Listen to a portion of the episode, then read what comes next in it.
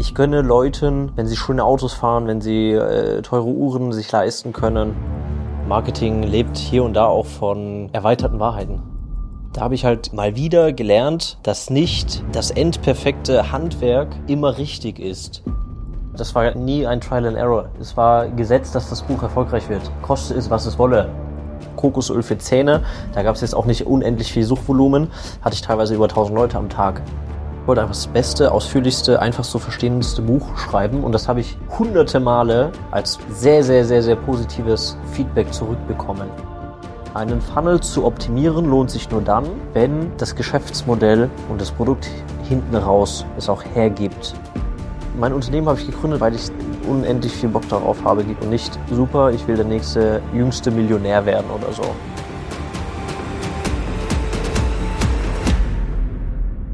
Als ich mit der Podcast-Aufnahme und Daniel fertig war, habe ich ihm ein Kompliment gemacht, weil es war ein wirklich guter Podcast mit extrem konkreten, klaren Inhalt und sehr, sehr guten Antworten.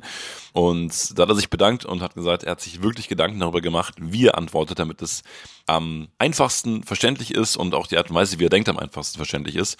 Und mir hat es unfassbar viel Spaß gemacht. Ich habe selber super viel gelernt und äh, du wirst auch merken, wenn für dich die Themen Produktivität, Business Development, äh, strukturiertes Denken für dich interessant sind, wirst du in diesem Podcast voll auf deine Kosten kommen. Ähm, Marketing mal, mal anders gedacht aus einer Programmierersicht. Wir saßen bei diesem Podcast tatsächlich in Andalusien in der Nähe von Malaga zusammen, haben aufs Meer geguckt. Äh, wir wollten eigentlich auch nur eine kurze Folge aufnehmen. Aus, äh, wir haben um 23 Uhr gestartet, waren irgendwie um halb zwei in der Früh fertig, weil es wirklich gut im Flow war, weil sehr gute Stories dabei waren und Learnings. Lehn dich zurück, genieß den, den Podcast und ich freue mich sehr auf dein Feedback und somit starten wir jetzt rein in die Folge mit Daniel. Let's go.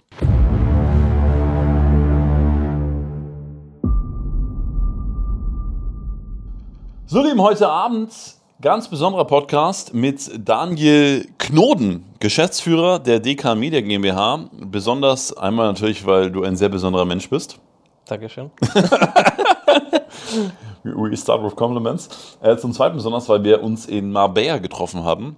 Also in, in Spanien, Andalusien, an der an der Costa del Sol. Äh, nicht zum Golfspielen, eher zum Arbeiten. Und ähm, Daniel und ich kennen uns jetzt mittlerweile auch seit drei Jahren. Er ist in meinen Augen der Hidden Champion, was Online-Marketing angeht. Ähm, ihr werdet im Verlauf dieses Podcasts sehr schnell merken, warum und warum das auch nicht einfach so eine Ankündigung ist, die ich jetzt äh, einfach so mache, sondern da steckt wirklich viel dahinter. Ähm, zum Zweiten hat er einige großen Kampagnen betreut, unter anderem mit, glaube ich, die erfolgreichste Buchkampagne, die es jemals am deutschen Markt gab. Äh, da werden wir später auch noch drüber reden, bin ich auch sehr gespannt drauf. Und äh, von daher, Daniel, feuerfrei und auf einen schönen Abend, würde ich sagen. Ja, vielen Dank, Lauri. Ich bin ja immer so ein bisschen zurückhaltend, mich selber darzustellen als, juhu, ich kann das alles und äh, ich bin der Beste und so weiter. Aber ich hoffe, ich werde zu dem aufleben, zu dem, wie du mich gerade angekündigt hast. Nein, aber was, was sich auch auszeichnet, muss man auch mal fairerweise sagen, wir leben ja in einer Zeit und in einer Branche, in der auf die Brust trommeln und ich bin der Geilste oder die Geilste, ja, zum Geschäft dazu gehört. Ja. Ja, hat er so ein bisschen in, in sich drin verstrickt. Wir Marketing-Leute, also viele, die auch andere Agenturen haben andere Marketingdienstleistungen erbringen. Wenn du als Berufsbild Marketing machst, willst du ja auch irgendwie Marketing für dich selber machen. Marketing lebt hier und da auch von erweiterten Wahrheiten. Charmant formuliert. Äh, ich, ich würde gerne eine Frage kurz vorziehen, bevor wir auch auf dich so ein bisschen drauf eingehen, damit, damit alle Hörerinnen und Hörer dich besser kennenlernen. Wie ist es denn jetzt eigentlich? Weil du bist ja jemand, der schon eher unter dem Radar fliegt, kann man sagen. Ne? Wir reden auch später über dein Buch etc. Aber wie, siehst du das dann? Muss ich eigentlich so krass sichtbar sein oder muss ich das gar nicht? Speziell bezogen auf eine Marketingagentur oder noch konkreter auf unseren Fall. Wir sind immer sehr gut gefahren als Agentur, gute Dienste zu erbringen. Heißt, Kunden bleiben lange bei uns, Kunden empfehlen uns gerne weiter. Und ähm, ich denke, in dem kleinen Kreis, in dem wir wirken, haben wir einen sehr, sehr guten Ruf. Und da bin ich einfach nur bestrebt, den aufrechtzuerhalten und weiter auszubauen, dass wir immer unangreifbarer werden. In puncto auf was? In, in puncto auf die Leistung, die wir erbringen, weil wir so innovativ fortschrittlich sind, so spezifisches Verständnis für Kampagnen mitbringen, dass wir, bevor überhaupt Kampagnen launchen, wir wissen, ob das funktioniert oder nicht funktioniert. Und das geht halt nur über viele, viele, viele Kampagnen, die man so mal geschaltet hat über die Jahre. Und ähm, das ist unser, unsere Geschäftsidee, einfach gute Leistungen zu bieten und äh, darin zu vertrauen, dass wir mit Menschen zusammenarbeiten, die das sehen, wertschätzen mhm. und weitersagen. Deswegen für uns, äh, wir wollen aktuell nicht ultimativ sichtbar sein, aber grundlegend als Unternehmen, wenn du eine Dienstleistung hast, die viele, viele hunderte oder tausende Menschen brauchen und Nutzen stiften, sollte man auf jeden Fall sichtbar sein. Nur bei uns ist halt die Anzahl der Kunden beschränkt sich auf 10, 20, 30 aktuell. Und für 10, 20, 30 Kunden muss ich nicht sichtbar sein für hunderttausende Leute. Mhm, Deswegen macht es für uns einfach keinen Sinn aktuell. Also man kann, man kann ja auch einfach sagen, du bist halt ein Product Guy. Ja. Oh. also du hast da ja. Bock auf geiles Produkt. Ja, genau. Ja. Also ich, ich komme ja auch eher aus der Richtung ähm, IT, Softwareentwicklung. Hab dann 2015 so um den Dreh. Lass mal, lass mal noch vor, vor 2015, ja, okay. lass, mal, lass mal vielleicht da kurz drüber reden, weil ja. ähm, ich, ich, erinnere mich an eine Story, wo wir darüber gesprochen haben, was eigentlich ganz gut illustriert, wie es bei dir losging. Du hast auf deinen ersten Computer gespart. Ja. von 10 bis 12. Ich habe ähm, äh, damals den Computer von meinem Vater mitnutzen dürfen, aber mhm. direkt als Regel mitbekommen, nichts löschen, nichts verschieben, keinen Scheiß machen und das war's. Also eigentlich fast nichts machen. Ja? und äh, ich fand aber das, das Thema Computer zu verstehen, wie funktioniert das, du drückst auf den Knopf, dann hast du und dann gehen die Lüfte an und so weiter. Was passiert denn da? Die Festplatte und du hörst Geräusche und so weiter. Und mich hat das einfach interessiert, wie das funktioniert, dass du auf einem Bildschirm Pixel siehst, die Sinn ergeben basically. Ja? Einfach zu verstehen, wie, wie die Welt funktioniert, in, im Speziellen halt die Computerwelt. Als, als Zehnjähriger muss man nochmal. Ja, als Neunjähriger, ja. Das heißt, du sitzt in. Also, wir sind ja vom Persönlichkeitstyp eher unterschiedlich. Ja, sehr. Ja, sehr. Also, ich war auf dem Fußballplatz ja. und das war also gewinnen oder verlieren. Ja. Und das heißt, du sitzt dann, nur mir das vorzustellen, du sitzt dann vom Computer und denkst dir dann so, ja. Warum ist das jetzt so? Oder, oder wie ja. kann ich mir das vorstellen? Ja, genau. Also wie, zum Beispiel die, die, die erste banale Frage, die, also die hat mich nicht wirklich hardcore interessiert rauszufinden, aber wie ich zum Beispiel denke, wenn du mit deiner Maus rechts an den Bildschirm ranfährst, mit deiner, mhm. mit deiner Maus, ja, woher weiß der Computer, dass jetzt hier Pixelende ist? Das ist der letzte Pixel auf deinem Bildschirm.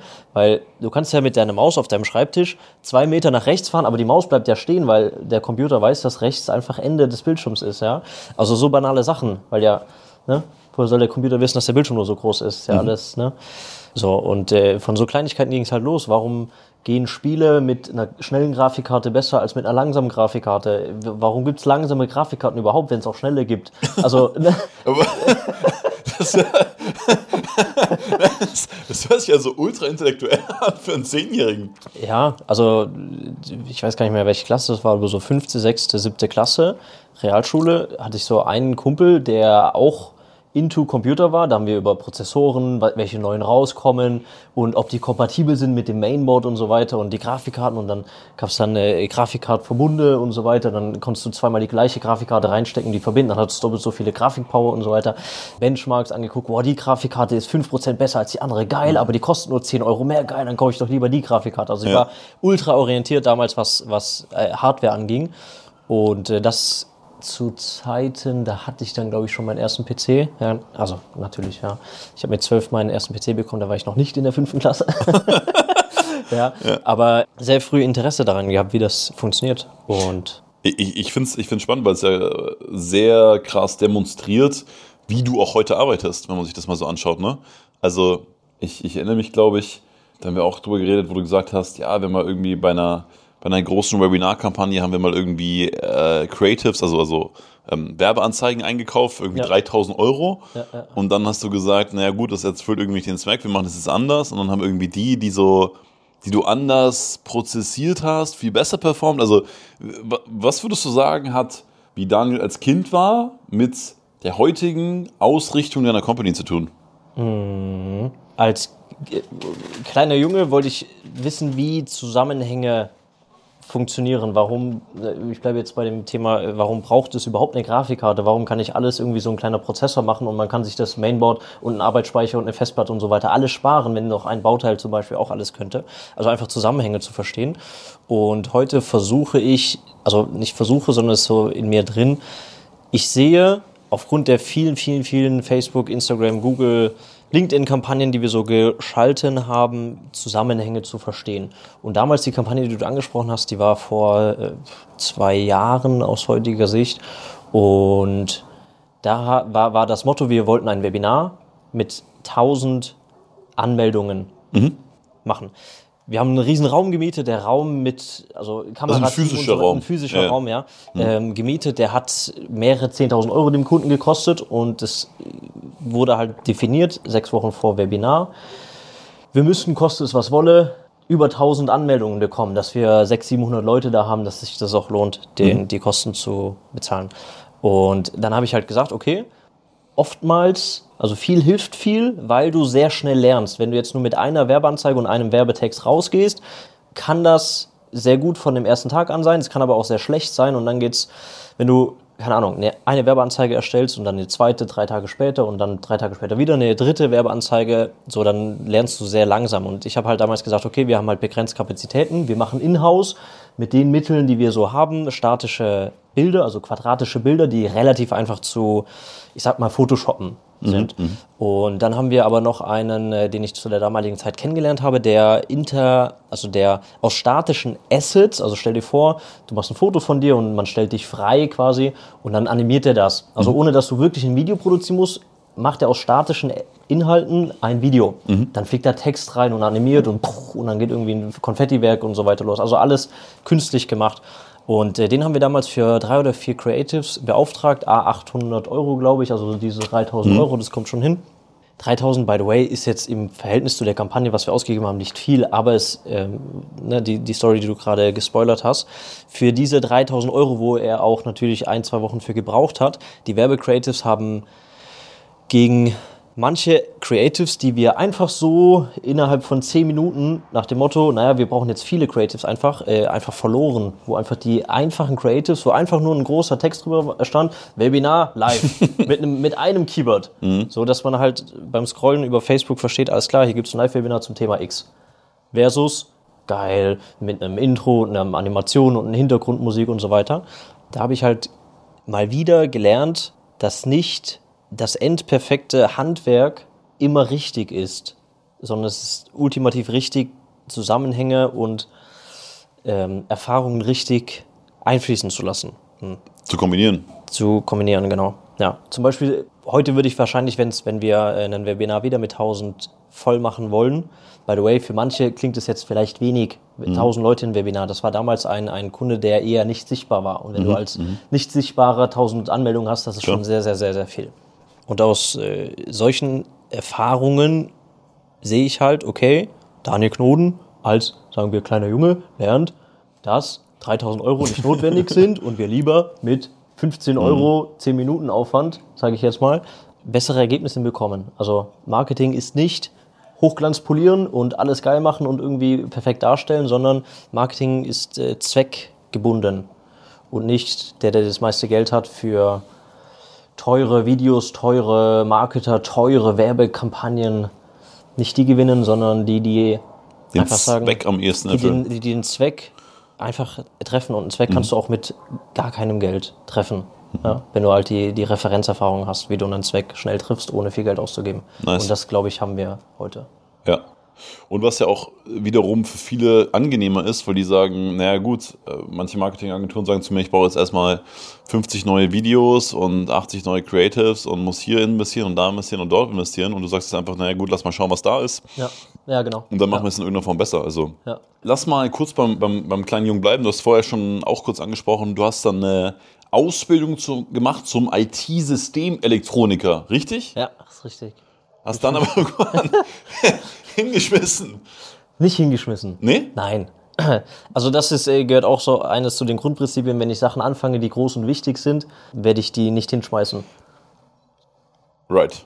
Stimmt, hundertprozentig, ja. ja. Mhm. Äh, ich habe das äh, natürlich nicht hingeschmissen. Ich habe damals in der Firma, in der ich die Ausbildung gemacht habe, dreimal ein Praktikum gemacht zum selben Berufsbild, weil das so klar für mich war, dass ich was mit Computern machen will, dass ich halt in der, in der Firma, wo ich dann auch später meine Ausbildung gemacht habe, drei Schulpraktika, das waren 10. Klasse und 9. Klasse, mhm. auch freiwillig. Es gab ja in der 9. oder 10. Klasse ein Pflichtpraktikum, das habe ich dann da auch gemacht. Und zwei andere freiwillige Praktika, auch unbezahlt, weil ich einfach in, du gehst als kleiner Junge, der noch nie äh, groß in, in Unternehmen drin war, gehst du in so einen Serverraum rein mhm. und es waren jetzt keine großen Serverräume, die ich gesehen habe und du bist einfach überwältigt, weil da, keine Ahnung, fünf Serverschränke, was auch lächerlich wenig ist im Vergleich zu, was ich dann irgendwann in der Ausbildung gesehen habe. Aber dann siehst du dann so viele Server, die machen Lärm und brauchen Strom und es blinkt und da stecken 100 Kabel drin und so weiter und was macht jetzt das Kabel, warum gibt es so viele Kabel, was machen? Und dann war halt wieder von äh, das gleiche getriggert, wie als, äh, als ich 10 war, wie funktioniert eine Grafikkarte, dann war auf einmal, warum äh, müssen da denn 30 Server drin stecken, mhm. die leer machen und warum sind da 200 Kabel drin? Mhm. Das ist halt nochmal ein anderes Level, wo ich dann halt äh, die gleiche Neugierde hatte und habe dann mit 15, ich war sehr, sehr jung, ich glaube, allzu viel früher als mit 15 kann man in Deutschland gar keine Ausbildung anfangen. Ich glaube, mit 14 geht noch. Ja, so nach Hauptschule damals. Genau, nach der mhm. Hauptschule 14, aber ne, und habe dann allerdings, weil ich so in Feuer und Flamme war mit dem, was ich im Praktikum gelernt habe, wurde mir dann auch gesagt, naja, der Ausbildungsberuf ist sehr handwerklich, auch orientiert mit Kabelziehen auf der Baustelle, Rohbau und so weiter. Und habe dann aber gesagt, so egal, ich mache alles, also einfach so in, mhm, in, mhm. im Hype gesagt, egal, komm, ich mache das geil, ich will das lernen mit, mit mhm. Computerservern und Netzwerken und so, das ist äh, ganz, ganz spannend. Und habe dann eine Ausbildung gemacht, drei Jahre lang, wovon ich zwei Jahre auf der Baustelle war und ich so ziemlich nicht jeden Tag, das wäre jetzt auch übertrieben, aber über der Hälfte der Zeit sehr unglücklich war, mhm. weil ich kein Handwerker bin oder kein Handwerker werden will auch, weil das nichts mit, ich verstehe, wie Computernetzwerke funktionieren und ich richte Server ein und so weiter. Wie, wie, wie, als was würdest du dich denn bezeichnen? Also wenn du dir eine Identität geben würdest? Also die, eine sehr grobe Fassung Ingenieur. Mhm. Ingenieur ist jetzt auch ein bisschen lapidar, aber... Stratege? Eher nicht. Mhm. Also schon sehr technisch, inhaltlich. Mhm. Ähm, Technik damals natürlich sehr stark Computer, Computernetzwerke mhm. und äh, aber der Switch zu, zum Online-Marketing, das hört sich zwar jetzt weit entfernt an, was hat eine Werbung mit mit einer Grafikkarte zu tun, aber da ich halt ein vernetztes Verständnis mir aufgebaut habe seit ich neun Jahre alt war, lerne ich halt technische Sachen super super schnell, mhm. würde ich sagen. Mhm. Ähm, ich habe auch äh, Side Note mir vor zwei Wochen innerhalb von einem Tag Programmieren in Google, in Google äh, Sheets beigebracht. Ja.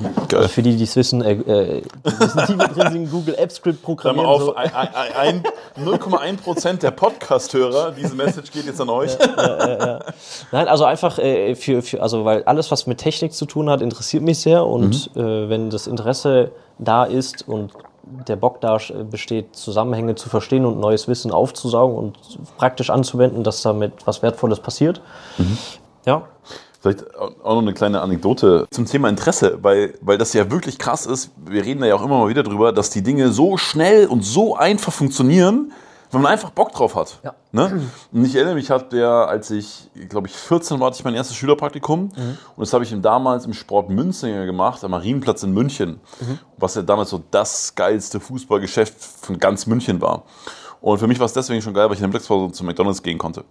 Weißt du, so Dorfkind, so einmal im halben Jahr zu McDonalds, so, oh krass, ich darf Mittagspause zu McDonalds gehen. Und ich habe damals in dieser Woche, also am ersten Tag, weiß ich noch, wurde ich in das, in das Schuhlager geschickt und durfte mit einem Föhn Etiketten von Schuhkartons abfüllen. ich weiß nicht warum, also um neue Preise drauf, äh, keine Ahnung. Ja, ja, ja. Und dann habe ich aber innerhalb der nächsten vier Tage so viel Fußballschuhe verkauft, wie das komplette Verkaufsteam in dem Laden zusammen. Weil ich halt einfach. Teuer ist halt da. Ja, genau. Weil ich einfach nur gesagt habe: Boah, geil, die musst du haben, mega, nee, ich kenne mich mit dem aus, der ist besser als der und den trägst du besser, wenn das so ist. Ja, ja. Und es ist, glaube ich, wirklich was, was du, und, und das sieht man ja bei dir in der Story sehr, sehr gut, was dich extremst treiben kann, oder? Wenn du einfach sagst: Ich interessiere mich dafür, ich möchte es machen, ich habe da Bock drauf. Absolut, ja.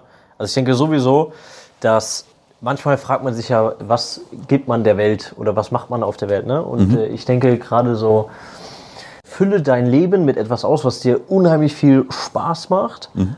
und gebe Leuten, die möglicherweise keinen Bock darauf haben, aber weil sie es halt brauchen, weil halt nun mal Mhm. IT-Infrastruktur und Marketing und so weiter halt irgendwie zum Unternehmertum auch dazugehört, es zu verstehen und es zu haben, Mhm. worauf die halt keinen Bock haben und da halt Vollgas äh, Gas zu geben, der Beste, sage ich mal, da drin zu werden. Mhm. Und ähm, ja, dann denke ich, braucht man äh, sich über, über Arbeit und Sinn des Lebens irgendwie nicht mehr so viele Fragen zu stellen. Ich würde sagen, ich habe mit zehn wusste ich, was ich machen will. Und bin davon eigentlich nie wieder groß abgewichen.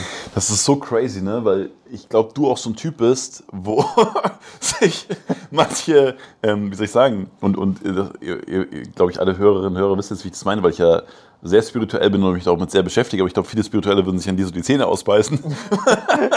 weil du so sagst, hä, was willst du von mir? Ich weiß, was ich zu tun habe, ich weiß, worauf ich Lust habe. Weil es ist ja auch, also es ist ja ein totales Asset oder total eine, ein Geschenk zu wissen mit zehn, ey, das will ich eigentlich machen im Leben, oder? Ja, ja, total. Auch immer, wenn es um äh, ja, neue Sachen geht, um, äh, ich ziehe mir jetzt rein, wie Grafikkarten funktionieren versus äh, letztlich, ich äh, bringe mir eben an einem Tag in einem Café bei, wie, wie man programmiert. Das ist halt, ich erdenke mir etwas, ich möchte gerne etwas erreichen, ich kann es heute nicht, weiß aber, ich kann ja eh alles lernen. Also Geiler Glaubenssatz also auch. ich, ich kann äh, vollkommen egal was. Also ich kann alles lernen. Und selbst wenn ich morgen, was weiß ich, was Flugzeuge bauen müsste, würde ich mir beibringen, wie ich Flugzeuge baue. Wenn ich darauf Bock hätte, habe ich nicht, deswegen lerne ich es einfach nicht. äh, aber ne, so, Mhm, wenn der Bock da ist, ist eigentlich jedes Hindernis nicht existent. Also Mhm. warum lange zu sagen, ja, aber ich kann das jetzt nicht und wo kriege ich denn das Wissen her? Weiß nicht. Ich habe es innerhalb von einem Tag gelernt. Ich habe halt, ich wusste halt, was ich googeln muss und A und B kombiniert und Google ist dein Freund. Google ist mein Freund, ja. Du hast deine Selbstständigkeit dann gestartet und zwar bei auch, ja, mit einem, also ich glaube, ich weiß nicht, ob immer noch Marktführer oder sehr marktführerig auf jeden Fall. Bei Alex Fisch hast du zweieinhalb Jahre, glaube ich, gearbeitet, ne? Ja, ich glaube zwei, Zwei? zwei, zweieinhalb Jahre. Wie, wie war die Zeit so? Was, was hast du da so mitgenommen? Äh, ich will ganz kurz korrigieren, das war nicht mein Anfang von der Selbstständigkeit. Ich habe mich selbstständig gemacht, äh, als ich noch nicht in Düsseldorf gewohnt habe. Jetzt kurz erklären, warum ich das sage, noch nicht in Düsseldorf gewohnt. Ich habe ursprünglich im Raum Stuttgart, äh, bin ich groß geworden und dann irgendwann... Schwab. Schwab. Umgezogen nach, nach Düsseldorf, berufstechnisch wegen. Immer so kleine Webseiten gebaut. Weiß nicht, für 400 Euro eine Webseite gebaut. Dann habe ich mich echt schon geil gefühlt. Mit meinem Azubi-Gehalt. Einfach das Azubi-Gehalt verdoppelt ne, mit einer Webseite. Was, Was? für mich an einem Hammer. Wochenende ging. Hammer. ja, klar. Und habe dann äh, ja erstmal Webseiten klassischerweise für, für sehr schmales Geld gemacht. Und habe dann irgendwann sehr viel auf Facebook, auf meinem privaten Facebook-Profil äh, über das Thema gepostet, Webseiten-Marketing, viel- viele Bücher gelesen, einfach viele Theorien aus Büchern wiederholt, in Videos wiedergegeben. Und das hat dann irgendwann der Alex Fischer, also ich erzähle nicht jetzt die komplette Geschichte, woher er dann mein Facebook-Profil kennt, aber er hat dann irgendwann gesehen, dass ich so viele Videos dazu mache und das war damals die Zeit, als er Reicher als die Geissens geschrieben und gepublished hat. Reicher als die XXX oder davon wieder Nee, Geist d- äh, man darf wieder Geissens sagen, ja. Das war auch nur, ich glaube, ein halbes, halbes Jahr oder so, ja. Und ähm, hat dann gesagt, ja, wir brauchen hier für die Vermarktung vom Buch oder generell fürs Online-Marketing Unterstützung. Alex hat das sehr smart gemacht, hat dann gesagt, ja, hattest du nicht Bock, was machst du heute beruflich? Hab dann gesagt, was ich so, mache. Und hat gesagt, hey, hättest du, hättest du Bock auf Online-Marketing? Du machst ja auch so viele Videos darüber. Und ich so, klar, also auch wieder Grundsatz, Interesse, folge deinem Interesse. Ja. Hat das sehr, sehr gut verkauft. Also auch null mit, falls jemand denkt, verkauft ist jetzt negativ konnotiert. Hat es wirklich sehr, sehr gut gemacht und äh, es war nicht nichts Schlechtes dabei für mich äh, aus heutiger Sicht. Also ich bin sehr, sehr happy, dass, äh, dass ich damals zu ihm gefunden habe. Und ähm, habe dann ein paar Wochen ging das, äh, ein paar Testaufgaben gemacht und äh, da hat Alex so wie er rekrutiert, geschaut, äh, hat er Bock, hat er äh, Feuer, macht er das gut, versteht er was von dem Thema und so weiter, hat mir ein paar Testaufgaben gegeben und äh, wollte es natürlich ihm auch beweisen, dass ich da in dem Bereich was kann.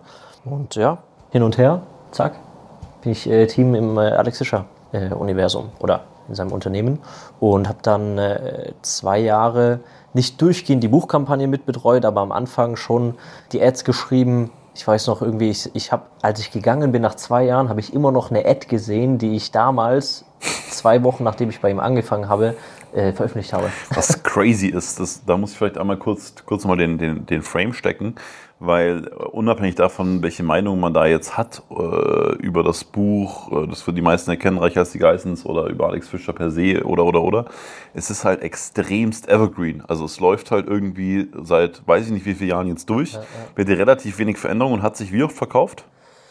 Boah, als ich gegangen bin, haben wir noch eine Aktion gelauncht mit 180.000 verkauften Büchern. Da gab es noch irgendwie ein Sonder, ich weiß gar nicht, was Crazy. das Bundle war. Hm. Und heute, ich verfolge das jetzt nicht mehr so streng, 250.000, äh, 300.000, ohne das jetzt, also unverbindlich. Vielleicht kannst du auch noch mal ganz kurz beschreiben, weil weil das ja auch ein Mindset ist, an so eine Sache ranzugehen. Ich meine, klar, da hast du dann natürlich auch viel gelernt oder Alex hat ja auch selber einfach mal sein, in Anführungszeichen, Produkt da reingeben und hat gesagt, okay, so sieht es aus, es ist gut durchdacht und so weiter, lass uns das mal vermarkten. Kannst du sagen, was so ein Mindset ist, zu sagen, ich mache einmal jetzt dieses Buch oder diese Kampagne für dieses Buch, war da am Anfang das Ziel schon, hey, lass uns das drei Jahre laufen lassen oder im Idealfall drei Jahre laufen oder mit welchem Mindset seid ihr da so? Ich bin gekommen, da war das Buch schon geschrieben. Ich weiß noch, da war ich noch nicht bei Alex. Da war das auch noch, glaube ich, gar nicht im Gespräch, dass ich überhaupt zu ihm kommen soll. Da habe ich irgendwie ein Pamphlet bekommen, ausgedruckte, zusammengetackerte A4-Hefte. Und äh, da habe ich ihn nur gesehen, wie er Leuten aus seinem Netzwerk gezeigt hat, hier kannst du lesen mhm. und äh, bitte gegenlesen und Feedback geben und so. Ne? Und äh, als ich da war, war das Buch schon da. Es, das wurde auch schon, als ich gekommen bin, war das auch schon 10.000 Mal verkauft oder so. Mhm. Deswegen war ich nicht bei der Ur-Ur-Ur-Idee des Buches dabei.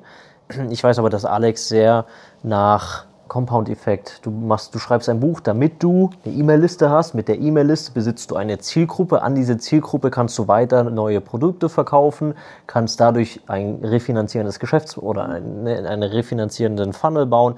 Das, ne, das Buch ist ja bis heute Free Plus Shipping, das heißt, du bezahlst nur die Versandkosten und tatsächlich eine Draufzahlaktion, auch wenn manche sagen, öh, ist ja gar nicht kostenlos. Also mit Druckkosten und Versandkosten, mhm, glaubt mir, das ist echt. Und mit Marketingkosten, das ist eine Draufzahlaktion. Die Idee war, Alex ist natürlich Immobilienguy und sein Immobilienwissen an die Leute zu bringen. Und das Buch ist quasi ein Aufhänger für oder ein sehr, sehr breiter Trichter der viele Leute reinholt und viele Leute dem Thema Immobilien, Immobilieninvestments und wirklich sich ein finanzielles Asset aufzubauen mit Immobilien, ist das halt schon ein sehr, sehr tolles Einstiegstool. Mhm. Und er hat damit halt erreicht, seine Message an eine sehr, sehr, sehr, sehr, sehr, sehr große kaufende Zielgruppe mhm. zu spreaden. Ja? Und klar, jetzt hat sich in den letzten Jahren auch erweitert auf andere Themen neben Immobilien, aber das war quasi das Vehikel, zu sagen, wir können hier nahezu unlimited mhm. Leute reinholen und Leute bewusst machen darüber, dass Immobilieninvestments ähm, sehr lukrativ sind. Ja, das ist seine Hauptintention gewesen, dieses Buch zu schreiben und natürlich halt auch viel Unternehmerwissen, was er über die Jahre gesammelt hat, äh, festzuhalten für die Nachwelt und sein Buch hat er ja auch seinem Sohn gewidmet. Das mit Sicherheit auch nochmal ein Aspekt, aber aus Marketing-Sicht und unternehmerischer Sicht war das oder ist das ein Vehikel, ja, einfach um eine sehr, sehr große Zielgruppe zu erreichen. Genau. Was mich jetzt interessiert, ist, als du dann an die Arbeit rangegangen bist, war das dann auch klar oder waren auch die Arbeitsanweisungen so, dass du gesehen hast, okay, Daniel, das soll möglichst evergreen sein und wir wollen uns um diese Kampagne möglichst wenig kümmern oder das soll äh, möglichst XYZ sein? Oder war das auch so wie in Anführungszeichen jede andere Marketingkampagne, wo du gesagt hast, ach Mensch, einfach mal ausprobieren, Trial and Error, mal ein bisschen dies, ein bisschen das machen. Der Erfolg, der hinten rausgekommen ist, wenn wir sagen, heute sagen, keine Ahnung, ohne Gewehr, aber 250.000 Bücher, mhm. ist ja schon huge. Ja? ja das klar. hat super viele Komponenten, ist klar, so ein ja. Erfolg. Ja. Gab es von deiner Arbeitseinstellung her oder von dem, was du an Arbeitsanweisungen bekommen hast oder wie du selber gearbeitet hast, gab es da Unterschiede? Mhm. Also was zweifelsfrei war, das war äh, nie ein Trial and Error. Es war gesetzt, dass das Buch erfolgreich wird. Also koste es, was es wolle, nach dem Motto. Deswegen das schon mal auszuschließen, es war kein Trial and Error. Alles, was wir gemacht haben, war reines Engineering, wie der Funnel besser ist. Mehr, mhm. mehr äh, Conversion auf die Upsells. Also ich weiß jetzt nicht, ob ich jeden Begriff definieren sollte für die Zuschauer, weil das könnte dann in sehr viel Definition enden. Aber nee, du, alles gut, alles gut. ähm, also wie können wir, nachdem Leute das Buch kaufen, im zweiten Schritt die Zusatzprodukte, weil es ja das größere Ziel, Leuten mhm. Immobilienwissen mhm. zu vermitteln, äh, dahinter stand. Wie können wir mehr Kurse verkaufen, mehr digitale Produkte machen, die sinnvoll zu dem Buch passen, dass es einfach eine, eine, eine tolle Produktlandschaft wird, um dem Kunden auch wirklich was zu bieten. Das war alles, was wir gemacht haben, mehr Verkäufe vorne reinzubekommen, wobei relativ schnell es keine Frage mehr war, wie wir mehr Buchverkäufe hinbekommen haben. Das war relativ schnell erledigt, so dass wir gesagt haben, alles klar, stabil läuft, weiter zum nächsten. Dann ging es darum, die richtigen Preise zu finden, die richtige Produktreihenfolge, also welches Produkt bieten wir als erstes, nachdem der Käufer das Buch gekauft hat, an. Äh, viel testen, viel Zahlen auswerten. Ich weiß, ich habe sehr lange Excel-Listen, wo dann teilweise auch die Excel regelmäßig abgestürzt ist, weil die Daten so groß waren. Äh, diese zu sortieren, rauszufinden, naja, Graphen zeichnen, gucken, ach, guck mal hier, ähm, wenn wir das andersrum strukturieren, ist das besser haben viel Copywriting, also Alex, ich damals eher weniger. Ich war eher so der, der das technisch implementiert hat, weil Alex auch sehr wilde technische Ideen hatte, die auch sehr smart sind. Aber ich war dann halt immer derjenige, der sich dann, weiß nicht, einen E-Mail-Algorithmus ausdenken durfte oder eine Logik, welcher Kunde bekommt jetzt welches Produkt als nächstes. Da haben wir dann irgendwann die Kunden klassifiziert in, in mehrere Zielgruppen. Und das halt technisch zu re realisieren, da wurde dann einmal die komplette Palette, was ich damals so wirklich kannte, von Programmierung und Webseiten und ich schweife da jetzt nicht allzu sehr in Details aus. Nee, ich, ja, also war sehr gefordert. Also es war wirklich ein, ein sehr erfüllender Engineering-Job. wollte gerade sagen, also das, das kann man ja vielleicht, also erstmal mit diesem Mindset reinzugehen, natürlich wird es erfolgreich. Auch vielleicht mit der Begründung, weil es ja einfach alles nur ein System ist und ein, wenn das nicht funktioniert, dann machen wir es halt funktionieren. Ja. Und zum Zweiten, weil es ein ganz großes System war, wo du dann einfach an den verschiedenen Schrauben gearbeitet hast und dir wahrscheinlich auch laufenden Überblick hatte, beziehungsweise einfach auch immer diesen, diesen Overview von, von oben Ja. und einfach nicht verrückt geworden seid, weil es an irgendeiner Stelle nicht funktioniert, sondern im, im, Ja. ihr das große Ganze gesehen habt. Ja, genau. Also auch die, wie wir strategisch oder Alex strategisch gearbeitet hat, das war immer, ey, seit gestern oder gestern haben wir wenig Bücher verkauft, das können wir jetzt direkt umstellen, sondern schon eher das große ganze äh, Bild zu sehen. Natürlich war das auch ein Thema, wenn wir zu viel Werbung, Geld in Werbung investiert haben und eine Woche waren dann mal die Sales weniger als das, was wir ausgegeben haben. Also die Einnahmen waren weniger als wir ausgegeben haben. Natürlich mussten wir irgendwie profitabel wirtschaften. Deswegen hatten wir auch immer, oder Alex immer auch neue Produktideen gehabt, die wir dahinter geschaltet haben. Spannend. Verloren. nein, äh, nein, crazy, weil es halt auch eine, eine andere Sicht von uns auf dem Unternehmertum ist, eine sehr langfristige. Ne? Ja, Was total. selten total. Ja. Du hast dann, nachdem du auch bei Alex wieder vollständig abgeschlossen hast, Mhm. und, und da will ich jetzt äh, gar nicht so tief drauf eingehen, aber du hast ja ganz viele so kleine Marketingprojekte probiert, hast ein bisschen Affiliate gemacht, Google dir selber beigebracht, hast immer mal wieder YouTube-Videos gemacht, das ist total spannend. Ich glaube, wenn man mal auf, äh, liebe Hörerinnen und Hörer, wenn man mal auf YouTube deine Knoten eingibt, dann, dann sieht man, glaube ich, auch so relativ schnell, ah ja, krass, du, du erklärst ja eigentlich ganz viel, wie was funktioniert und man sieht auch so in den Kommentaren drunter, dass dann so Marketing-Crack schreibt, boah, danke, geil erklärt, ah, kann ich das auch so und so machen. Also irgendwie, wie, wie, ja, bildest du Leute irgendwie da auch passiv aus. Ähm, ein Marketingprojekt ist mir ganz besonders in Erinnerung geblieben und das ist das Kokosöl. Das war das erste Projekt, mit dem ich Geld verdient habe, ohne dass jemand anders mitgewirkt hat. Also, hm, wie soll ich sagen? Ich hatte die Idee, ich habe die Webseiten gebaut, also alles habe ich gemacht. So, das war das erste Mal, dass ich gesehen habe, okay, mit den Fähigkeiten kriege ich jetzt nicht, also mache ich nicht nur Umsatz, indem ich anderen, die meine Dienste gebrauchen können, Geld zu verdienen, sondern ich habe mit einer, also die komplette Wertschöpfungskette von A bis Z im sehr, sehr kleinen mit diesem Projekt das allererste Mal durchgemacht. Was natürlich auch wichtig für so ein Selbstvertrauen ist. Voll. Ja. Und habe dann damals erkannt, in einer sehr kurzen Phase, also jeder, der Google Trends kennt, google.com slash Trends, der kann mal die Nachfrage von Kokosöl sich anschauen. Und da gab es, ich glaube, 2018, 17 oder so, gab es einen sehr, sehr krassen Peak, wo gefühlt die ganze Welt Kokosöl kaufen wollte. mich sogar daran.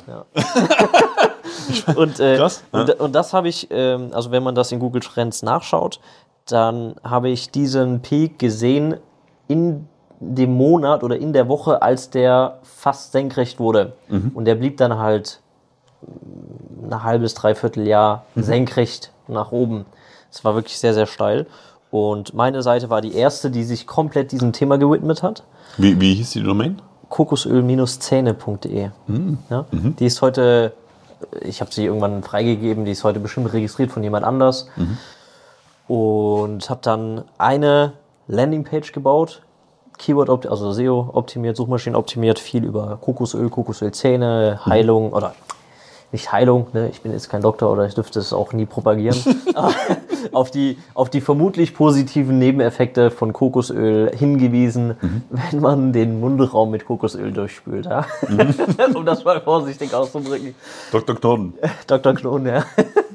Dann habe ich relativ schnell, weil das Thema Suchmaschinenoptimierung auch damals so das erste Thema ist im Marketing, was ich mir wirklich sehr, sehr tief angeeignet habe, weil damals so das Mindset war, gut, ich habe kein Geld für Werbung, also mache ich das, was organisch ist. Also habe ich mhm. mir viele, viele Jahre Suchmaschinenoptimierung angeeignet und äh, war dann innerhalb von, weiß nicht, drei Wochen oder so auf Platz eins und das über ein halbes, dreiviertel Jahr und hatte dann teilweise, was viel für mich damals war, das mhm. ist auch für so eine krasse Nische, Kokosöl an sich ist ja schon nicht, aber dann nochmal Kokosöl für Zähne, da gab es jetzt auch nicht unendlich viel Suchvolumen, hatte ich teilweise über 1000 Leute am Tag Krass. auf meiner Seite.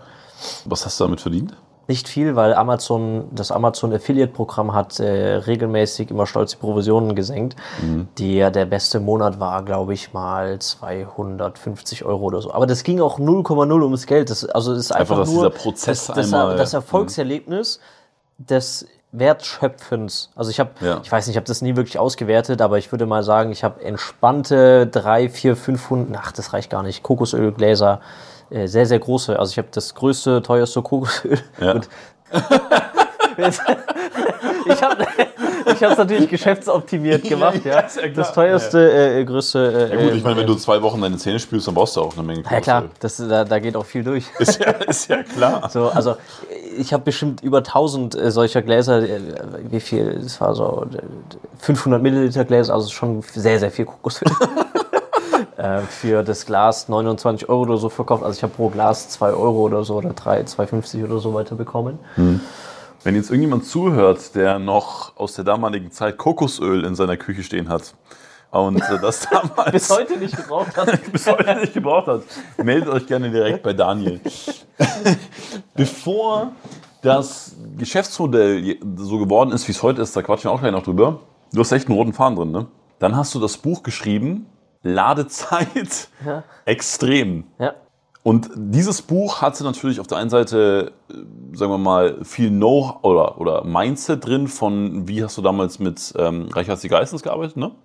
In der Vermarktung. In der Vermarktung, genau. Auf jeden Fall. Und inhaltlich? Inhaltlich ging es darum, wie du deine Webseite Speed optimierst. Also wie, mhm. das ist für Suchmaschinenoptimierung sehr wichtig oder auch wenn du äh, bezahlte Werbung schaltest, dass deine Webseite schnell lädt. Mhm. Das jemand klickt auf dein Suchergebnis oder auf deine Werbeanzeige, dass er nicht irgendwie zehn Sekunden warten muss und dann gelangweilt sagt, ach komm, dauert mir zu lange, ich gehe wieder. Es kann auch sehr, sehr teuer werden, wenn sowas äh, nicht gut läuft. Und ich habe damals so wie beim Kokosöl die Nische erkannt. Es gab damals, glaube ich, zwei Bücher mhm. und die auch von der Aufmachung und der Vermarktung eher Taschenbuch-Feeling. Mhm. Und ich wollte das vollständigste, beste, einfachste, ich habe zum Thema Einfachste. Ich habe, glaube ich, 52 Handzeichnungen auf meinem iPad gezeichnet, um wirklich zu illustrieren, was da genau passiert, wenn du jetzt, keine Ahnung, deine Bilder verkleinerst. Was passiert denn wirklich? Mhm. Warum gehst denn die Website schnell, wenn du die Bilder verkleinerst? Oder wenn du irgendwelche Komprimierungsverfahren aktivierst auf deinem Webserver, ja? Was bedeutet das eigentlich? Was passiert auf dem Webserver und wie, wie kommt so eine Performance-Optimierung zustande? Also wirklich auch sehr, sehr bildlich. Ich glaube, auf jeder, spätestens auf jeder zweiten Seite ist eine Grafik drauf. Äh, ich wollte einfach das beste, ausführlichste, einfach so verstehendste Buch schreiben und das habe ich hunderte Male als sehr, sehr, sehr, sehr positives Feedback zurückbekommen. Mhm, mh. ja. Also auch da wieder diese Erfahrung, einmal einen geilen Job machen, ja. geil die Zusammenhänge sehen, richtig ja. reinhängen, be ja. the good I can't ignore you, Product Guy sein und dann einen extremsten Bumerang dadurch bekommen. Ja. Wobei man ja sagen muss, dass das hat sich dann ja auch im Laufe der Jahre, äh, wobei es hat sich ja ambivalent gezeigt. Du hast ja gesagt, mh, mm, im Vorgespräch, auf der einen Seite ist halt natürlich das Ultranischenthema, also wer meldet sich jetzt bei Ladezeitoptimierung? Naja, so nischig ist, also für Außenstehende ist das sehr nischig, aber mhm. für Suchmaschinenoptimierungsguys ist Ladezeit eigentlich so das, würde mal vorsichtig sagen, das Top 1 Thema mhm. seit Jahren. Mhm. Auch wo Google immer viel published, so Ladezeit wichtig und so weiter. Also das ist in der Nische schon sehr präsent, das Thema, ja. Aber haben sich dann Leute gemeldet, die eigentlich auch Marketer waren? Ja. Ja, oder zumindest Webseitenbetreiber, E-Commerce-Shop-Betreiber, viele haben okay. sich mhm. das Buch gekauft. Ich habe natürlich jetzt nicht jeden Käufer analysiert, aber schon Leute, die selber ihre Webseiten bauen und selber optimieren wollen. Auch, und auch das Buch hat sich über 3000 Mal verkauft. Ja, genau. Ich habe das, glaube ich, ein Dreivierteljahr oder ein Jahr vermarktet. Mhm. Letztens habe ich die Landingpage nochmal, weil ich das selber mal als Erfolgsstory äh, zusammengeschrieben habe. Ich glaube 42.000 Euro in, mit eigenem Geld mhm. ähm, durch, durch Facebook durchgehauen. Und das war, by the way, warum habe ich betont, dass es eigenes Geld ist? Das war immer noch eine Zeit, in der ich meine Dienstleistung oder Umsatz mit meiner Dienstleistung erbracht habe und nie mit einem eigenen Produkt. Mhm. Genau, also es lief sehr konstant, sehr evergreen, hat äh, nie Gewinn abgeworfen, aber es hat sich immer selber bezahlt. Mhm. Und äh, wenn ich der Strategie treu geblieben wäre, Wissen zu vermitteln für Suchmaschinenleute, wäre das Buch eine sehr lukrative, ein sehr lukrativer Marketing-Einstieg. Ja. ja. Also das heißt, du hättest, hättest einen Markt dafür gegeben, zu sagen, hey, ich schalte Online-Kurse dahinter oder in irgendeiner Form ein skalierbares Angebot oder geht sowas wirklich nur als Dienstleistung aus deiner Sicht? Nee, also ich hätte mir Online-Workshops vorstellen können, ich hätte mir Online-Kurse vorstellen können ich weiß nicht, ich, ich bin nie Speaker gewesen. Ich, es gibt viele SEO-Konferenzen. Ich weiß nicht, ob man Kosten ne, als Speaker Geld bekommt für sowas. Ich habe da echt keine Ahnung von. Also äh, vielleicht. Ich mit Hermann mal reden. Hermann Scherer. Ja. ja. ähm, nee, also natürlich hätte sich ein Geschäftsmodell daraus ergeben. Hm. Aber das war dann schon zu sehr, sehr, sehr, sehr, sehr techy. Plus, hm.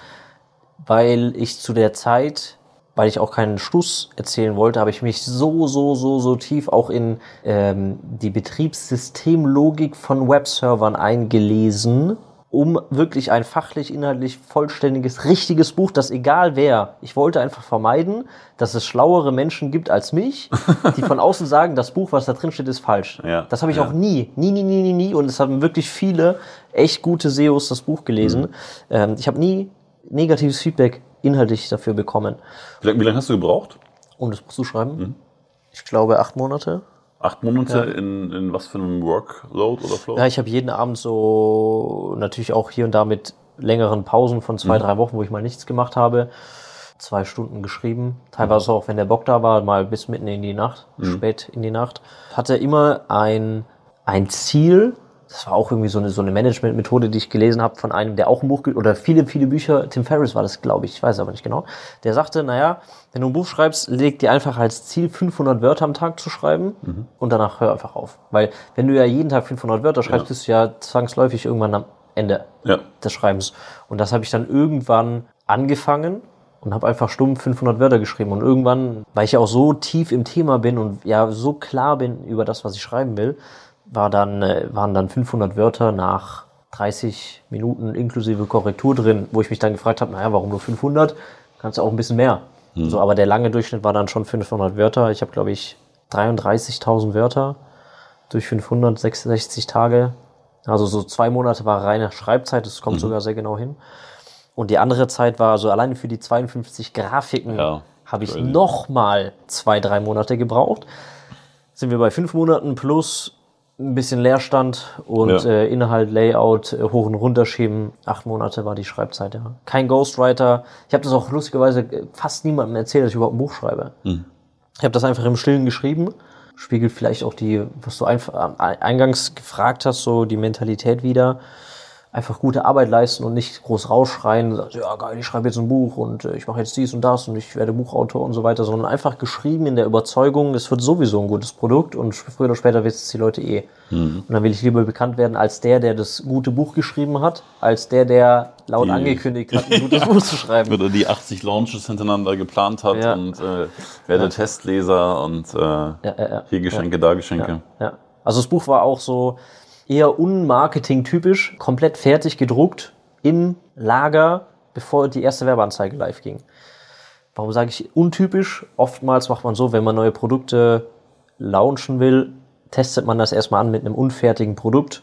Natürlich muss man den kompletten Wert liefern, aber erstmal unfertig in Form von, du musst jetzt nicht durch die Druckerei gehen und so weiter und dir hunderttausende oder hunderttausend waren es ja nicht, aber tausende Bücher auf Lager legen. Ich habe mir da keinen Stress gemacht, weil ich eh wusste, weil ich das Thema und die Nische so analysiert habe, dass es für mich nie, nie, nie, nie, nie, nie, zu keiner Zeit eine Frage war, obwohl die Leute das Buch kaufen. Das war mhm. für mich so, so natürlich wie morgens ja. aufzustehen. Deswegen habe ich da auch keinen Pre-Launch gemacht oder keine Warteliste oder. Geil. Starke Mentalität. Und was ich auch, oder was man auch dazu sagen muss, ist, dass dadurch im, im Marketing ja viel aus der Ungeduld rauskommt und viel aus dem, ja, ich weiß nicht, ob das Mangelgedanken sind, aber wahrscheinlich schon zu sagen, hey, ich muss jetzt was raushauen und das muss jetzt funktionieren und wenn es erst in vier Wochen kommt, dann kommt es halt später und scheiß drauf und Leads einsammeln. Und das ist ja schon definitiv was, was sich auszeichnet, ne? dass du sagst, hey, ich habe da Geduld, ich habe keinen Druck, ich bin von niemandem abhängig, ich äh, sorge immer für mich und vielleicht auch da deine schwäbische Mentalität. Ne? Mein Unternehmen ist immer so aufgebaut, dass ich nicht davon abhängig sein muss, dass irgendein Lounge klappt oder vorgezogen werden muss, oder? Ja, ich würde sagen, dass ich über die Jahre ein gutes Verständnis dafür bekommen habe, was wie gut funktioniert. Mhm. Und wenn du halt ein fast schon Urvertrauen hast, mhm. weil du es halt so oft gesehen hast, welche, wie funktioniert eine Buchkampagne, welche Reihenfolgen, welche, wie vermarktet man ein Buch oder wie vermarktet man ein Webinar oder wie vermarktet man einen Funnel, dass Evergreen Leads reinkommen für ein Telesales-Team oder so weiter. Wenn du es halt, ja, hunderte Mal ist es auch, äh, also ich bin kein Fan davon, in die Hunderttausende zu gehen. knapp tausendmal. genau. Ich habe natürlich noch keine tausend Bücher vermarktet, aber wenn ich, äh, ne, ich verstehe einmal den Mechanismus und dann reicht es ja, ein Buch zu vermarkten, um zu wissen, wie ich die nächsten tausend zu vermarkten. Also ich muss ja nicht tausend Bücher vermarkten, um dann zu wissen, wie ich das tausend erste Buch vermarkte. Ich muss einmal eine Sache richtig vermarkten, verstehen, was der Auslöser, der Zusammenhang war, dass es funktioniert. Ist aber ein Mindset. Ist ein anderes Mindset. Ja, gut, ist für mich logisches Engineering-Denken. Yeah. ja, na, also nein, ich baue ja halt, lieber. Ne, ich, ich, ne, genau, und ich, ich will es nur herausheben, weil es ja so geil ist, weil, weil Erfahrung funktioniert ja auch viel durch einfach Fehlschläge. Also im Verkauf sage ich auch, ich habe halt wirklich, oh, weiß nicht, hoch, hochgerechnet 1500 Verkaufsgespräche gemacht. Und klar, die Zahl ist, ist wirklich wahr. Nur da, gut, hast du mal mehr Variablen, weil halt Menschen drin sind und so weiter und so fort. Aber du würdest dann ja sagen, ich habe einmal ein Verkaufsgespräch gemacht und jetzt weiß ich, wie es funktioniert. Müssen wir ja kurz schneiden. ich gerade so tausende Funnels. Du so, ich habe 1500 Sales-Gespräche gemacht. Ja, du hast ja wirklich 1500 gemacht. Ja, natürlich ist auch 1500 äh, Sales-Gespräche sind natürlich viel, viel, schneller gemacht als 1500 Funnels zu bauen. ja, true, true. Ja. Nee. Aber verstehst du, ich, ich hatte nie dieses Mindset zu sagen, klar, habe ich dann irgendwann Selbstvertrauen entwickelt und habe gesagt, okay, geil, ich weiß, dass der Jedi kommt rein und ich sage Hallo und, äh, und ja, ja, wie geht's dir? Und, also klar, aber, aber dieses, dieses, dieses Ding sozusagen, oh, ich mache es jetzt einmal und dann, ist es, weil Computer drin sind und nicht Menschen? Mmh, natürlich habe in der Arbeit, die ich mache, also klar, Marketing machst du für Menschen. Hm. Ja, aber ich sehe den Menschen nicht und nicht das Individuum. Also klar, bei, bei wenn ich mir einen Kundenavatar mache. wenn Warte ich, mal, was? Der Satz war so ein bisschen strange. Ich sehe den Menschen nicht und nicht das Individuum. Du, Großteil der Arbeit ist natürlich schon herauszufinden, was wollen die Menschen, was ja. müssen die Menschen sehen, damit sie sich für etwas eintragen, also sich für ein Erstgespräch anmelden oder für ein Webinar anmelden oder oder oder. Das ist dann schon eine Recherche, aber das ist jetzt nicht so ein individuelles, naja, aber bei mir, ich, nächste Woche kommt erst Gehalt. So, diese Einwände gibt's im Marketing ja nicht. Du machst mhm. eine Werbekampagne, die läuft sechs äh, Wochen, sagen wir jetzt mal. Da kommt früher oder später das Gehalt. Ja, mhm. soll er halt sich wann anders eintragen für ein Erstgespräch. Also ein Sales Call, du hast vielleicht realistisch acht bis zehn, ich weiß nicht, gute, vollständige, inhaltlich werthaltige Sales Calls am Tag. Ja, während wir 50, 100, 150 Leads am Tag einsammeln. Also wenn wir das Person by Person machen, so, das geht gar nicht. Und dadurch verlierst du auch den Bezug dazu, dass das halt 150 Menschen sind, die sich gerade einen Text durchgelesen haben und 150 Menschen haben gerade sich entschieden, heute sich dafür anzumelden. Das vergisst du irgendwann. Klar. Dass es ja 150, 150 einzelne Leute sind. Und deswegen denkst du da auch automatisch eher an eine Gruppe, an eine, das ist so, das ist der Markt und der Markt funktioniert so. Deswegen denken wir nicht an ein Individuum, das meine ich damit. Oder sehen wir nicht das Individuum. Gab es mal, dass du, weil das ist ja, was man Ingenieuren andersrum vorwirft, mhm. ja, dass sie manchmal so ein bisschen weg vom Menschen sind. Wurdest du mal überrumpelt irgendwo oder hast du irgendwann mal gemerkt, so, oh krass, dass diesen diese menschliche Emotion oder dieses menschliche Verhalten habe ich jetzt nicht mit einberechnet? In einer Marketingkampagne oder was? In der Kampagne oder eine Zusammenarbeit mit dem Kunden oder? Das ist eine sehr komische, also eine sehr gute Frage.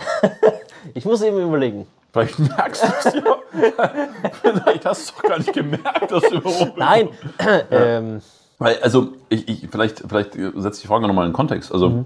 gehen wir mal ganz kurz in Stereotypen rein. Ja? Also, mal angenommen, du bist jetzt ein äh, Ingenieur und Mhm. ich bin ein People-Businessman. Keine Ahnung. Ähm, so, und wenn wir miteinander sprechen, dann finde ich ja teilweise technische Sachen ganz komisch oder denke mir, boah, kannst du mit wem anders darüber reden? Und gleichzeitig frage ich mich jetzt, gibt es wahrscheinlich auch die andere Richtung, dass du vielleicht irgendwas nicht siehst oder nicht beachtest oder dem gar nicht so viel Bedeutung beimisst, weil du anders denkst und vielleicht gab es ja mal was, was sich dann in irgendeiner Form überrumpelt hat. Genauso wie äh, war, nicht, war nicht diese Geschichte mit den Deutschen, die nach, nach äh, Russland einmarschiert sind und dann, wo die Schienen irgendwie zu, zu eng waren oder zu breit waren und sie deswegen nicht über Schiene fahren konnten?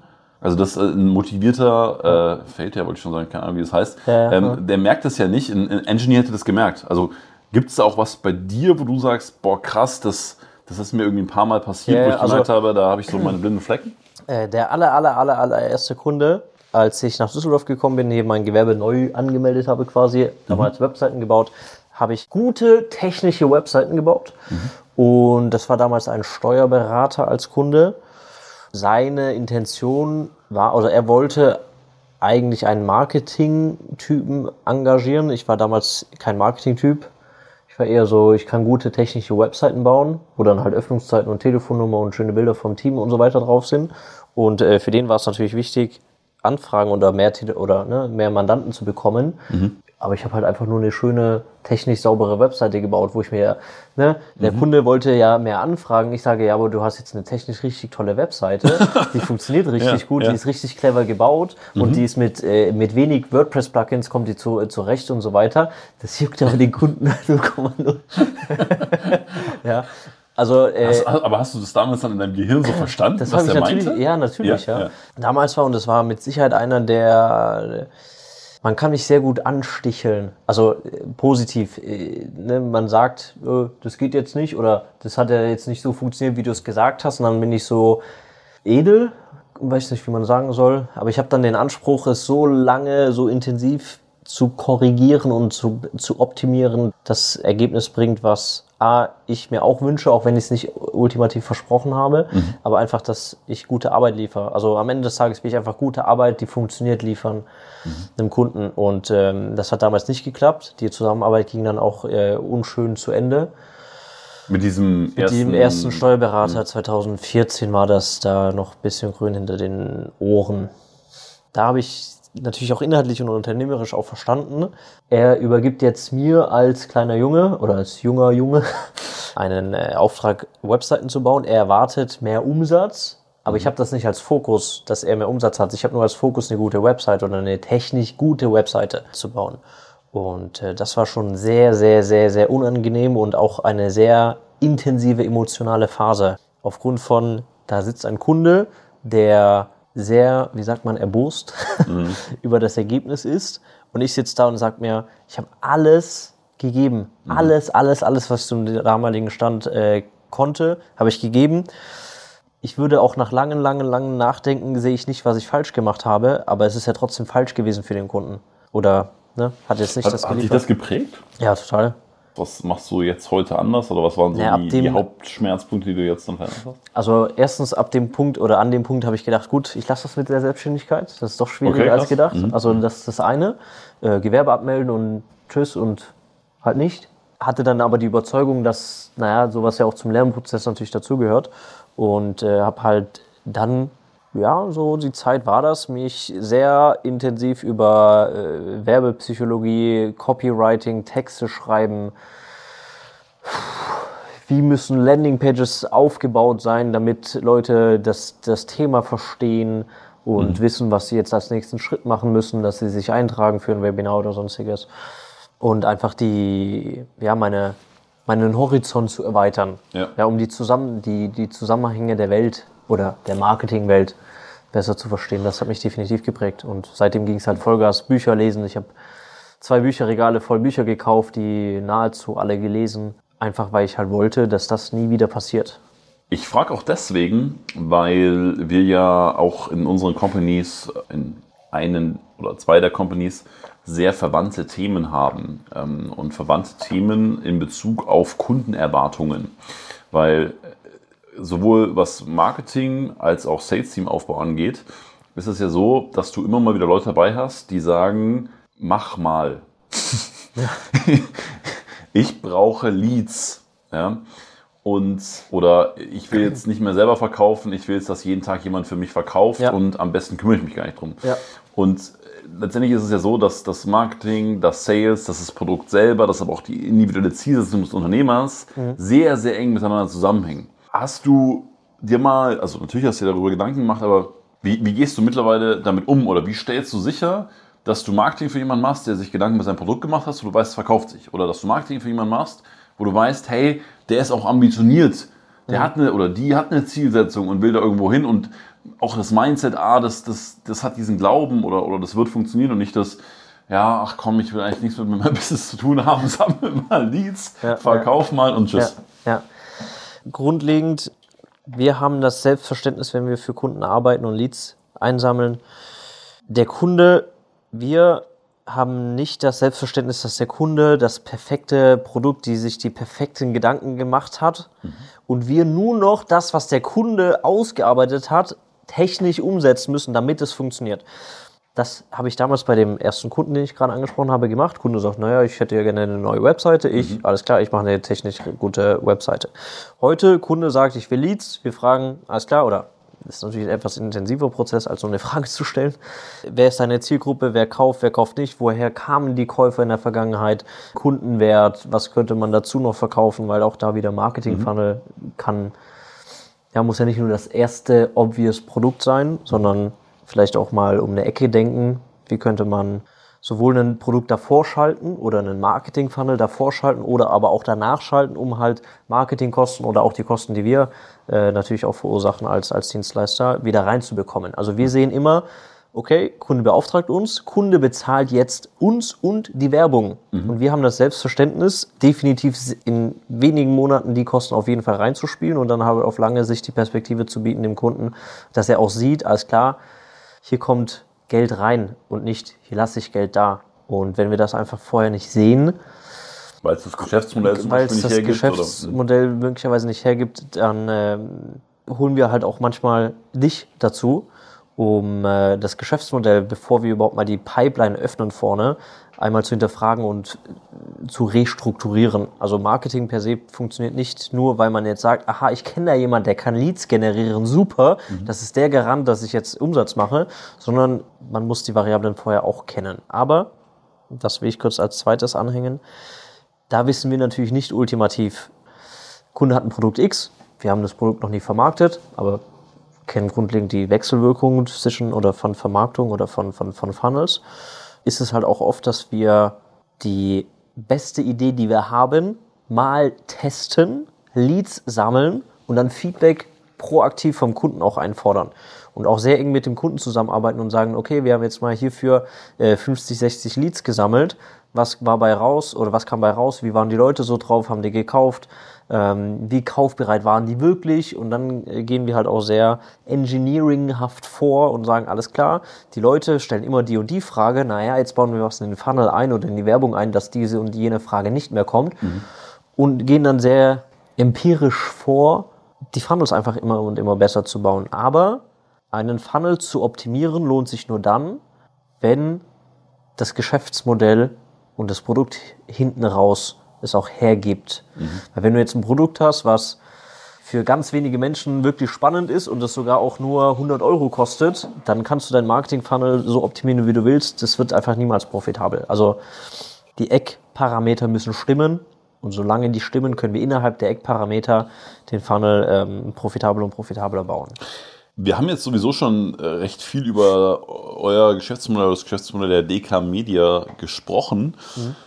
Ihr habt doch, oder du hast vorher gesagt, naja gut, wir haben so zwischen 10 und 30 Kunden und das ist auch das Modell. Das heißt, was ja auch für dich wahrscheinlich als Geschäftsführer ganz schön ist, dass du einfach sagst, hey, das, das so, so wollen wir arbeiten. Ne? Das ist auch nicht auf unbegrenzten Wachstum oder, oder äh, gib ihm äh, so viel rein wie möglich, sondern ja. du hast einfach ganz klar für dich definiert, so möchte ich, dass das funktioniert. Ich möchte es natürlich effizienter machen und Leute dazu holen und, und äh, das alles besser machen, aber es ist jetzt kein Modell, wo du irgendwie sagst, es muss jetzt ins Unendliche machen, Wachstumsschmerzen ohne Ende, äh, zehn Kunden sind unzufrieden, scheißegal, raus mit denen. Deswegen meine Frage, und das ist bestimmt auch für viele spannend, die zuhören, grob mal gesprochen, wie organisiert ihr euch denn, um so eine hochwertige 1 zu 1 Dienstleistung in trotzdem einer größeren Zahl an Kunden überhaupt liefern zu können?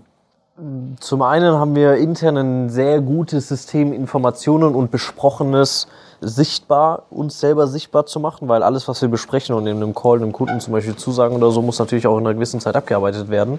Also ich würde sagen, wir haben intern einen sehr, sehr, sehr, sehr smoothen Abarbeitungsprozess, wenn du so willst. Mhm kommen mit aktuell drei, also zwei Festmitarbeiter plus einen äh, festen Freelancer äh, relativ gut aus, weil wir, weil ich auch immer darauf trimme und optimiere, sehr effizient zu sein. Das mag mhm. für den einen oder anderen, der sagt, juhu, alles unter einer Million Monatsumsatz ist irgendwie scheiße, äh, etwas, etwas, etwas, etwas sich äh, komisch anhören. Ja, das, mein Unternehmen habe ich gegründet aufgrund von, weil ich das einfach sehr gut kann und unendlich viel Bock darauf habe, gegründet und nicht super, ich will der nächste jüngste Millionär werden oder so. Mhm. Und deswegen ist mir halt auch Qualität, Zuverlässigkeit, Wort halten und Lösungen finden, die funktionieren, halt sehr, sehr, sehr, sehr wichtig. Und ich weiß, früher oder später ist das ultimativ auch der Wert, den alle unsere Kunden sehen und auch alle zukünftigen Kunden sehen, die möglicherweise von Marketingagenturen kommen, die nicht so praktizieren wie wir und äh, die dann viel versprechen, wenig halten und Kleinigkeiten Wochen, Monate dauern. Das will ich nicht und deswegen äh, optimiere ich sehr stark auf interne Effizienz und ähm, deswegen können wir trotz kleinem Team unseren Kunden einen sehr engen und sehr hohen Service und auch einen sehr, ja, sehr guten Output liefern. Mhm. Ja, also es kommt alles darauf zu, ist auch wieder Engineering halt, ne? Mhm. Prozess optimieren, Zeit optimieren. Informationen richtig strukturieren. Das hat mhm. auch sehr, sehr lange gedauert. Ging schon in der Zeit beim Alex Fischer los. Wie organisieren wir einfach eigentlich Informationen, dass es nicht verloren geht? Mhm. Und äh, das würde ich sagen, das haben wir geknackt und viele Kleinigkeiten auch noch. Viel mit Templates arbeiten, mit Standardprozessen arbeiten. Und ähm, ja, deswegen kriegen wir das hin.